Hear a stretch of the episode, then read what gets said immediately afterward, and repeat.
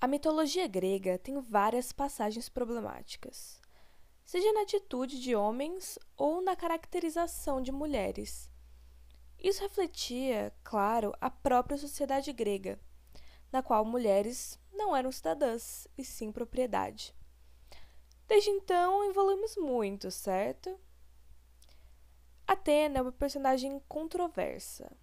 Ela era minha deusa preferida quando eu estava crescendo, quando eu não entendia muito mais do que deusa do conhecimento ou deusa da batalha. Eu ouvia essas duas coisas e logo já imaginava ela como a personagem principal de um filme de ação, estratégia, planos mirabolantes para se infiltrar em reinos e decapitar pessoas com espadas. Porém, conforme eu cresci, comecei a pesquisar um pouco mais a fundo sobre ela, ao mesmo tempo que me descobri feminista. E foi essa combinação que me fez perceber que o buraco era um pouco mais embaixo. As histórias que eu vou contar sobre ela hoje são trágicas. A glória vai ter que ficar para outro dia. O meu ponto é mostrar que, infelizmente, muitas de nós vamos nos identificar com algumas dessas histórias e personagens. Eu sou a Catarina e esse é o Cultura Inútil. No episódio de hoje, Atena e a competição feminina.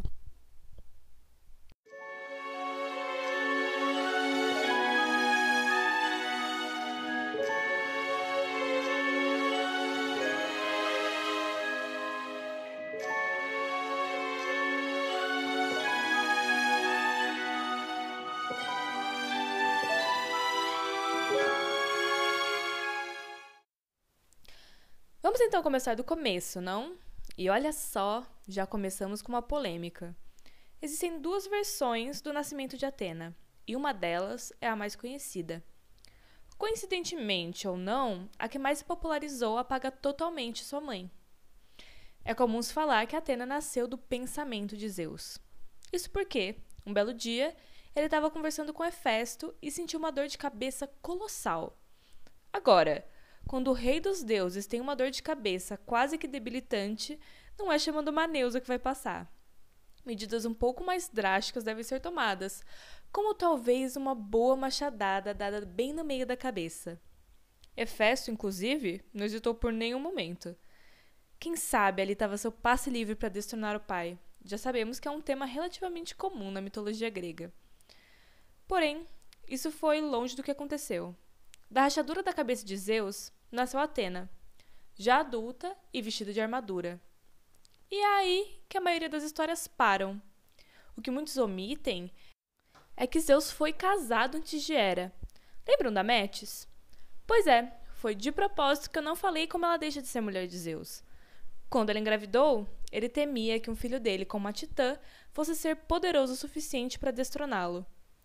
Meu, que merda era ser rei dos deuses, né? Não dava nem pra dormir tranquilo, toda hora se preocupando que algum filho ia te destronar. Pois é, para evitar que isso acontecesse, ele vestiu com orgulho a roupa da hipocrisia. Ou melhor, eu acho que eu diria da burrice. Porque ele engoliu a Metis grávida. Ele não tinha visto já que isso não funcionava? Ele era a prova viva disso. Mas enfim, o resto é história.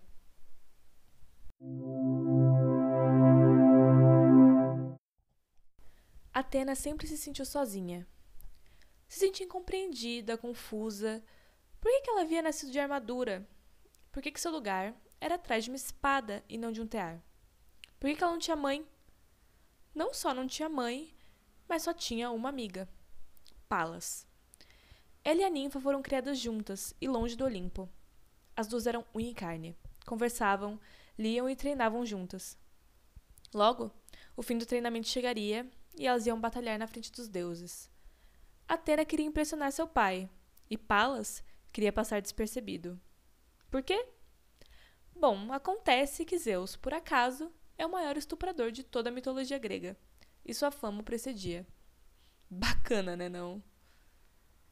É, o dia chegou, e as duas estavam lutando como ensaiado. Foi então que Atena percebeu que aquele era o seu lugar.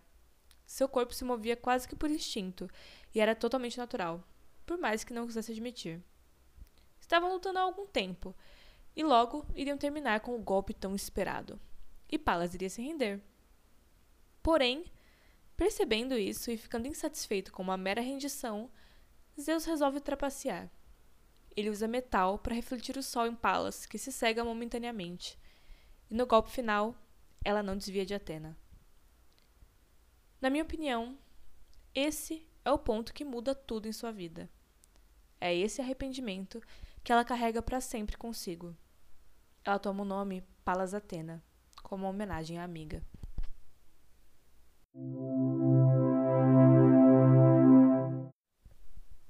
A culpa se transforma em rancor. A partir daí, muitos dos relacionamentos de Atena com mulheres se tornam problemáticos. Desde a criação de monstros ou início de guerras, é a competição e comparação com outras mulheres que motiva muitas de suas ações. Um bom exemplo disso é o início da Guerra de Troia. Opa, spoiler. O Olimpo estava em festa. Era o casamento de Tétis e Peleu, e um bem fora do comum, por acaso.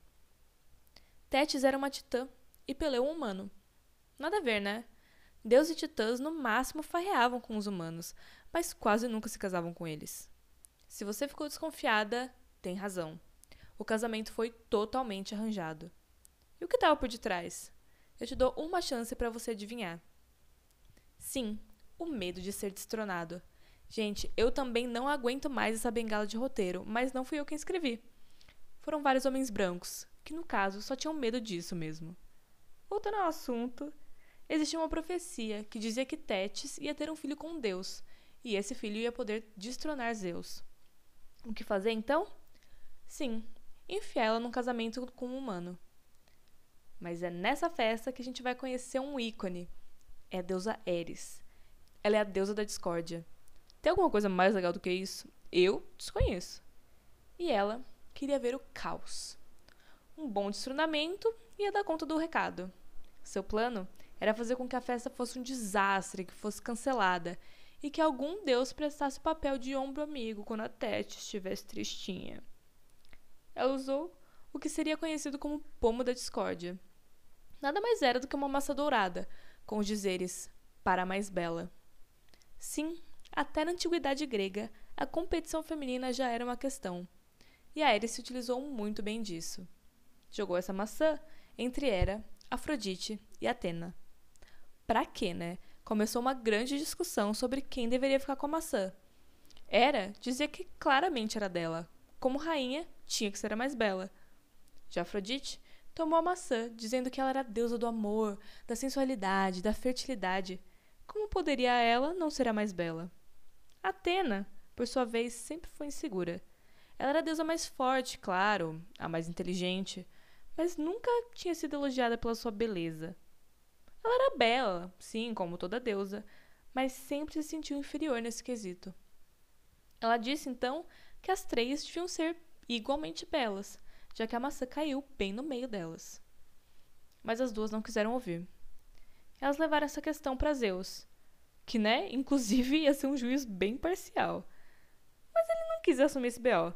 Disse que as deusas tinham que ir para a terra, que lá havia um príncipe que ia ser bom juiz. Esse era Paris, príncipe de Troia. As deusas então foram visitá-lo. Hera e Afrodite não hesitaram em se despir antes de bater um bom papo com ele. Atena hesitou. Ela havia nascido vestida. Nunca tinha ficado nua na frente de ninguém. Ela nem sabia como posar ou andar de um jeito sedutor.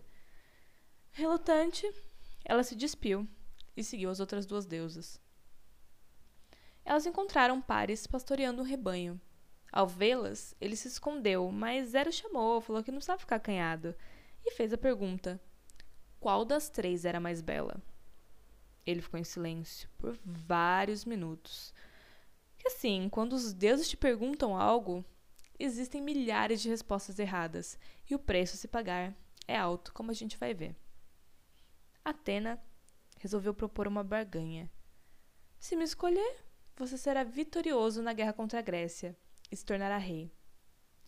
Era não queria ficar para trás e disse: Se me escolher, será rei de toda a Europa, não só da Grécia. Afrodite ficou por último. Ela pensou e falou: Se me escolher, terá como esposa a mulher mais bonita do mundo. Quase que imediatamente ele escolhe Afrodite. A parte complicada disso tudo é que essa mulher era a mulher de Menelau, da Esparta. Sim, é a Helena. Começava aí a Guerra de Troia. Queria durar mais de 10 anos.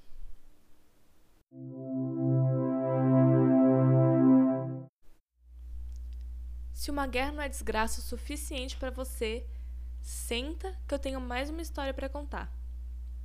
Atena não estava sabendo lidar muito bem com sua posição no Olimpo. Era uma mulher em um posto totalmente masculino, e isso não era muito bem visto. Ela decidiu então assumir o lugar de deusa de alguns artesanatos, principalmente a tecelagem, e ela era até que boa nisso. Mas, eis que surge o boato que uma humana estava gritando aos sete ventos que tecia melhor que Atena.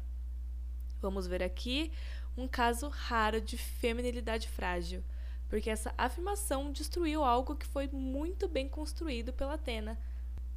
Ela decide procurar essa humana, Aracne, e tirar essa história limpo.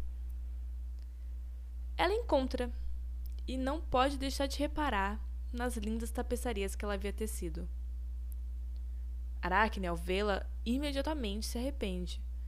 Mas Atena não ia ficar satisfeita com isso. Ela propõe uma competição. E a coitada da humana não tem muita opção se não aceitar. Ao final, ambas tinham feito tapeçarias igualmente lindas. E é aqui que vamos ver que Aracne, nossa, é uma das mulheres mais legais da mitologia grega.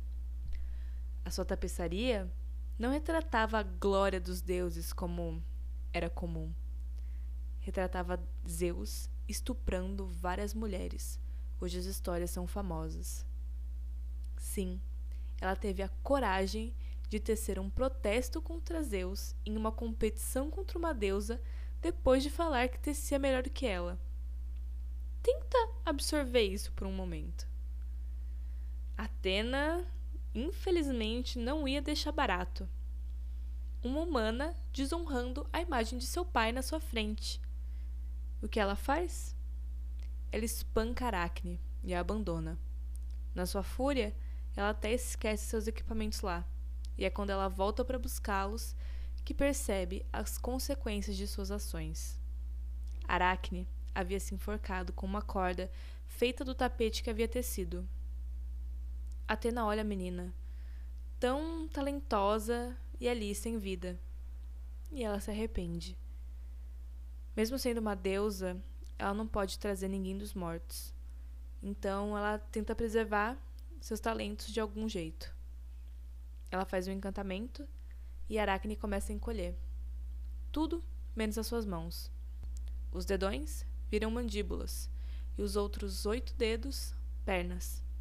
E assim, Aracne continuou tecendo e passando seu talento para próximas gerações.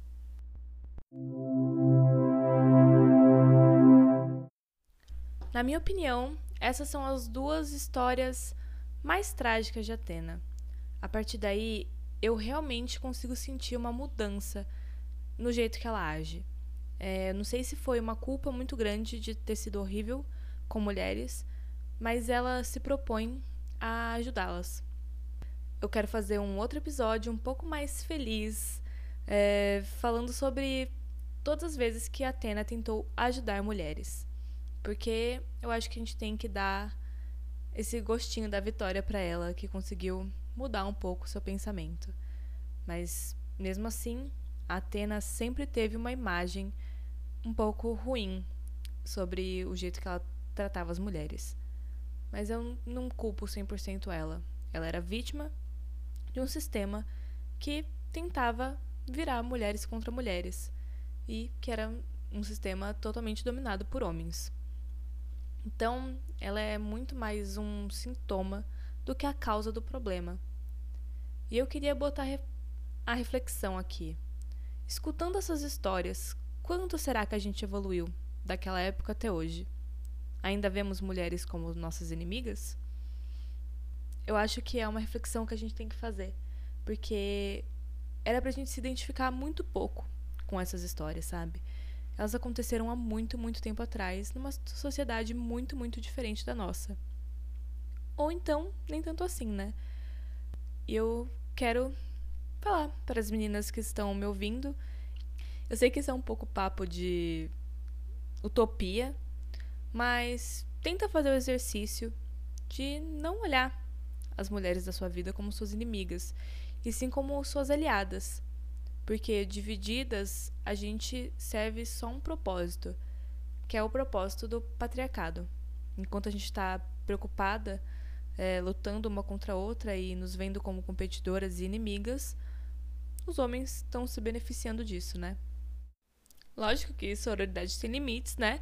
Mas eu acho que tentar ver se os nossos sentimentos sobre outras mulheres vêm realmente do que a, ela é ou de algo que a sociedade tenta enfiar na nossa cabeça, né? Bom, o episódio de hoje é mais ou menos isso. É, eu espero que vocês tenham gostado. Compartilha esse episódio com alguém que você acha que possa gostar, ou então nas redes, é, esse episódio foi um pouquinho mais curto, porque eu tô um pouco atarefada com as coisas do meu TCC. E eu acho que é isso. Um beijão e até a próxima!